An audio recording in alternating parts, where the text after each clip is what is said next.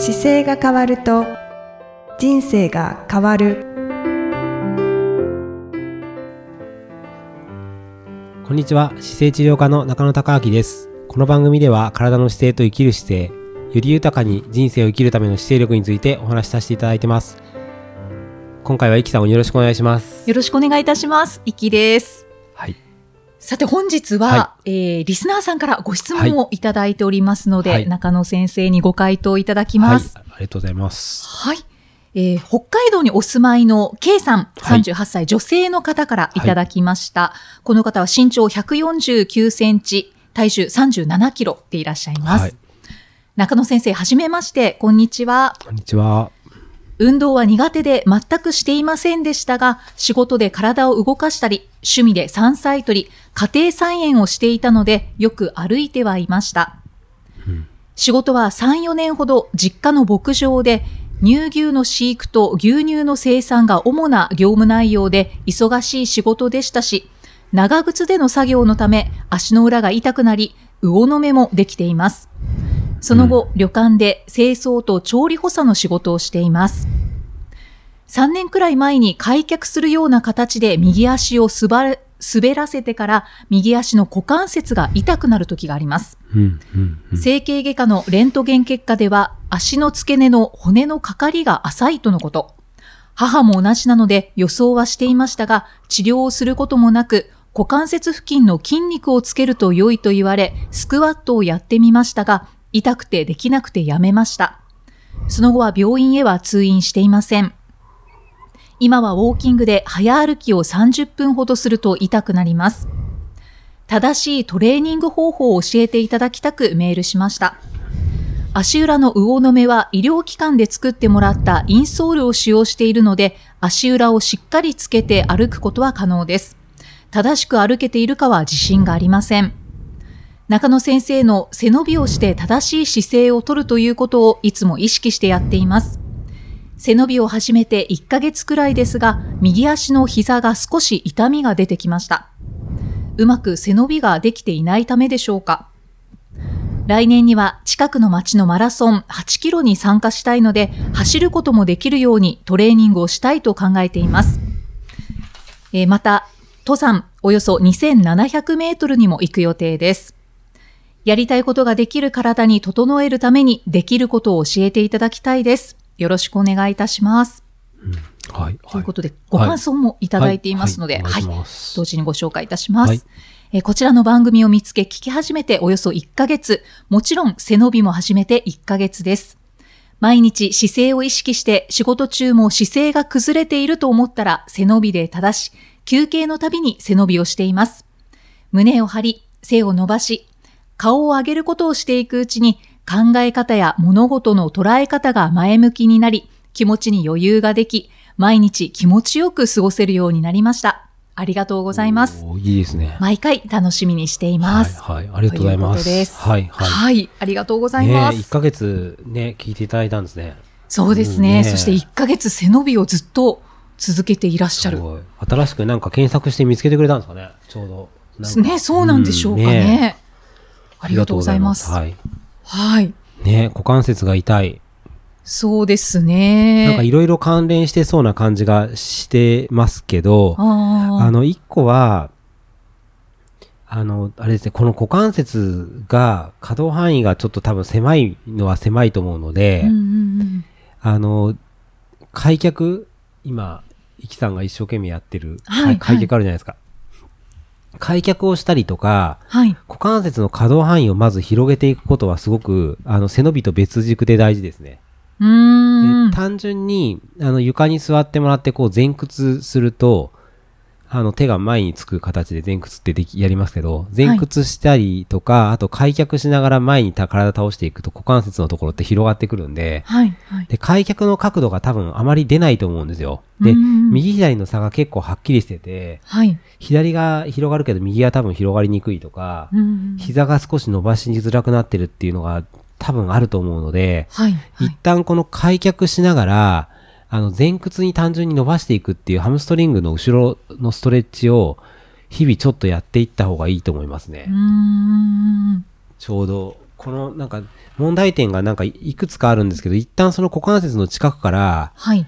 改善していった方が、あの、伸ばしやすいと思うので、開脚ストレッチから始めそうですね。一回開脚して前に倒すっていうストレッチからいけるといいですね。あこれ乗ってなかったな。普通に、その、なんだろう、足を床に座った時に足を両サイドに広げて、うんうんで、まあ、はじめ膝が完全に伸びきらない状態でもいいんですけど、そこから膝曲がっててもいいので、ちょっと体前に倒しながら、はい、はい。あの、足を広がったままで、こう、左右に内側に入れたり、ひ外側に広げたりっていうのを繰り返していくと、うんうん股関節自体が少しその中で動いてくるんで、あ、そうですね。うん。で、そのポジションと前後に伸ばしてあげるっていうことをしていくことを、お風呂上がりとかに少し日々やっていくと、うん股関節が少し伸びやすくなってきて、で、膝ももう少し進展してくるっていうか、伸びてくる状態になるんで、はい。まずそこは、あの、床のところでストレッチとしてはすごくできると思います。で、ちょっとスクワットとかが問題があったりっていうのは、多分その可動範囲が狭いからできないんだと思うんですけど、うん。はい。で、あとこの魚、魚の目ですよね。初めの長靴で作業して足の裏が痛くなって魚の目ができてるっていうのが、そうですね。で、魚の目は、あの、皮膚科に行くと取れるものなんで、魚の目はちゃんと処理した方が良くて、はい。で、魚の目ができてることによって足自体がこう握ったりとか広げたりっていうのができなくなってること可能性があるんで、まず魚の目を取って、で、そこから足の裏の動きっていうのをどんどんつ組み立てていけるといいんですよね。はい、はい。ちょうど、あの、足首を回す運動が、えーと、例えば僕の調子がいいがずっと続く体の使い方だと、156ページにある足の裏の疲れっていうのを取るための、はいまあ、あの、座った状態から、あの、片足、足首を片方の膝の上に乗せて、で、手と足の裏と手を組んで回すという動き。はい。握手しはい、て握手して。いるような形で。まあ、これが基本になってくるんですけど、少し足の裏をこう動かすような形うんうんうん。で動かしていけるようになると、足の裏の筋肉が綺麗に動いてくるんで、はい、はい。あと最近だとボール、あのニューロボールっていうボールがあるんですけど、あれを足の裏に置いて、こう転がしたりとか、はいあの痛いところがあるところがわかるんで、そうですねで。それで本来の足の裏の筋肉に取り戻していくっていうことをすると、膝も伸びてくるし、股関節にも影響してきそうなので、うん。僕がそうですね、この今の形でアドバイスするとすると、まず一旦その股関節の可動範囲を広げる動き、開脚ストレッチ、それから前屈したり、えー、あと股関節ストレッチっていう、あの一番鉄板の形で、えー、と、100、調子がいいがずっと続く体の使い方だと145ページに載ってる股関節ストレッチっていうのがあるんですけど、はい、はい。片膝を地面について、片足前出して、そのまま手上げてくるっていう動きで、伸ばせるストレッチがあるんで、まあ、足の付け根の前の方が伸びますよね。はい。これも大事ですね。ちょっと股関節の可動範囲広げることで、今の、はいまずあの、歩いて痛くなるっていうところをまず初めには解消したいんですよね。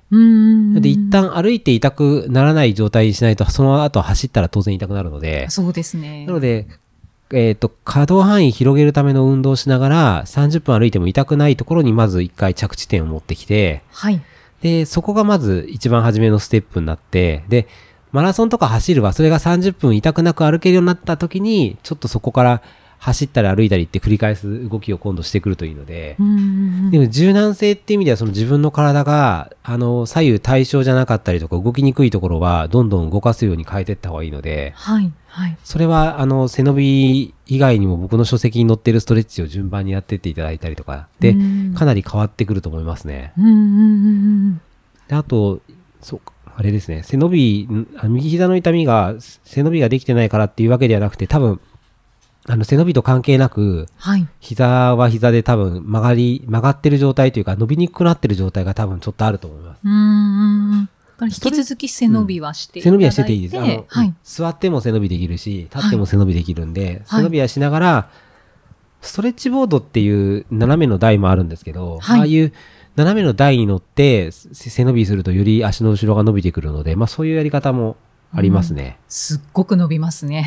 そ ストレッチボれもできる形だと思うので、そのあたりをちょっと意識してもらって、一旦、なので、あの、登山とかは、時間がちょっとね、やっぱり30分じゃ登れないから時間かかると思うんで、はい。まずその歩いて痛くない範囲の状態を伸ばしていくっていうことが大事で、そうですね。でそれができてきたら、あの、走ることも登ることもできてくると思うんで、はい、うんはい。まずはそこからですかね。今、可動範囲が狭くなっちゃっていそうです、そうでする。そうだと思います、これは。状態ですね。なので、もし足の裏のその魚の目取ってなかったら、あの、はいインソールっていう感覚で歩けるっていう風に考えるよりは、自分の足がインソールなくても歩ける方がいいので、うんあの、魚の目取ってもらった後に自分の足の裏の可動範囲を広げていくっていう方法がすごく大事で、はい、はい。で、インソールはその、どうしても長い時間仕事しなきゃいけないとかって問題があるときは使ってもいいんですけど、そうじゃないときは自分の足で動かせる方がやっぱりいいのでう、ん、うん、なので、その形をしていくことが大事ですね。順番はまず魚の目があるかどうか、はいそれから柔軟性を取り戻すために股関節、膝含めて前屈とかの股関節のストレッチをしていくことが入ってきて、はい。で、背伸びは継続してもらって、で、そこから歩いたりするときに、こう、ちょっと歩き方がうまくいってるかどうか自信がないっていうことだったんですけど、これは、あの、まずは背伸びした状態の姿勢で歩きながら、あと足先がちゃんともまっすぐ正面に向いてるかどうかっていうのを確認してもらって、はい。足先を正面に向けたときにちょうど、まあ、拳1個分ぐらいの差で足が綺麗に前に進んでいくんですけど、スペースはだいたい拳1個分上げて右足左足が来るような、ちょうど白線1個分の両サイド歩くような形だとちょうどいいと思うので。そのぐらいの感覚でこう歩いてくるっていう練習をちょっとしてくるとうまく歩けてると思います。はい、はいはい。ありがとうございます。あの、まあ、正直うん、地味なものばかりなのかもしれないですけど、私も、あの、たくさん中野先生に教えていただいて、はいはいはい。これらをやってきて、今とても動きやすい体になっていますので、ねえあの、K さんは私と同い年なので、あ、そうですか。はい年齢が？おお。ぜひやっていただけたらと。小柄ですもんね。149センチ37キロだからかなり小柄だから、そうですね。うん、あの、そんなにそもそも股関節が悪くなりそうな感じではないから、ああ。あの、股関節って結構幼少期の頃に、あの、どういう風に使ってたかとかでも割とトラブルを起こしやすいので、うんうんうんうん。でも今からできることとしては、稼働する範囲を広げておくことがやっぱり一番大事になるので、はい。そこの部分がちょっと、あの、やっていただくと、なんか、スポーツジムとかがもしあって、ヨガのクラスとか、はい。ストレッチのクラスとかあったらそういうのやってもいいですし、ちょっと開脚を広げるように持っていくとかっていうので、柔軟性をちょっとまず高めていくっていうことが、一旦やっていただくとすぐ変わってくるのかなと思います。はい。はい。あの、私も開脚ストレッチ今、そうですね。すごく集中してやってますので、一緒に頑張りましょう。そうですね。はいはい。じゃあ、この、はいえっ、と、足の付け根の骨のかかりが浅いとのことというのは、これはえっ、と、股関節が多分浅いっていうことなんですけど、はい。これはもうでもよくあるので、あの、あんまり気にしなくてもいいと思います。あ股あ、関節の深さが人によって違うんですよね。はい、はい。でそれがちょっと浅めですよっていう話だけど、それとは、特に、あ今の痛くなることとは関係がなくて、うんうん、多分左右にこうバランスを取れて、魚の目ができた頃から片側の作業が多分増えてるんですよ。ああ、はい。で、綺麗に均等に使ってないことが多分原因なので、均等に伸ばすっていう動きしてくると、その痛さの感じが変わってくると思います、まずは。うんうんうんうん。で、そのなんかネックになってる魚の目とか痛みが出る原因があると、それが取れないから、まずはそれを処理しながら柔軟性高めていくっていう形ですかね。はい、はい。はい。いあ、いろいろできそうですね。や、できます、できます。全然まだまだ。うんうん。ぜひぜひちょっとやってみてくださはいい。はい。ありがとうございます。でもね、38歳でこういろいろ出てきてるから、やっぱり、この番組自体も38歳用に初め作ってたんですけど、なんか、見つけてくれいただいて嬉しいですね。そうですね。ねえはい。はいでこのアラフォーの年代がだんだん体がそうですね動かなくなってきたり、そうですね不調が出てきたりっていう年代ですよね。はい。はい。はい。一番大事な年齢なので、ぜひ頑張ってください。はい。ははいい。はい。ご感想もとても嬉しいですね。ははい。ありがとうございはい、あます。りがとうございます。またじゃあ次回もイキさんとお送りしていきます。ありがとうございましたあ。りがとうございました。この番組では姿勢や体についてのご質問そしてご感想をお待ちしておりますご質問とともに年齢体重、身長、性別をご記入の上、中野生態東京青山のホームページにありますお問い合わせフォームからお送りください。体を見直す時間は人生を見直す時間である。姿勢治療科の中野孝明でした。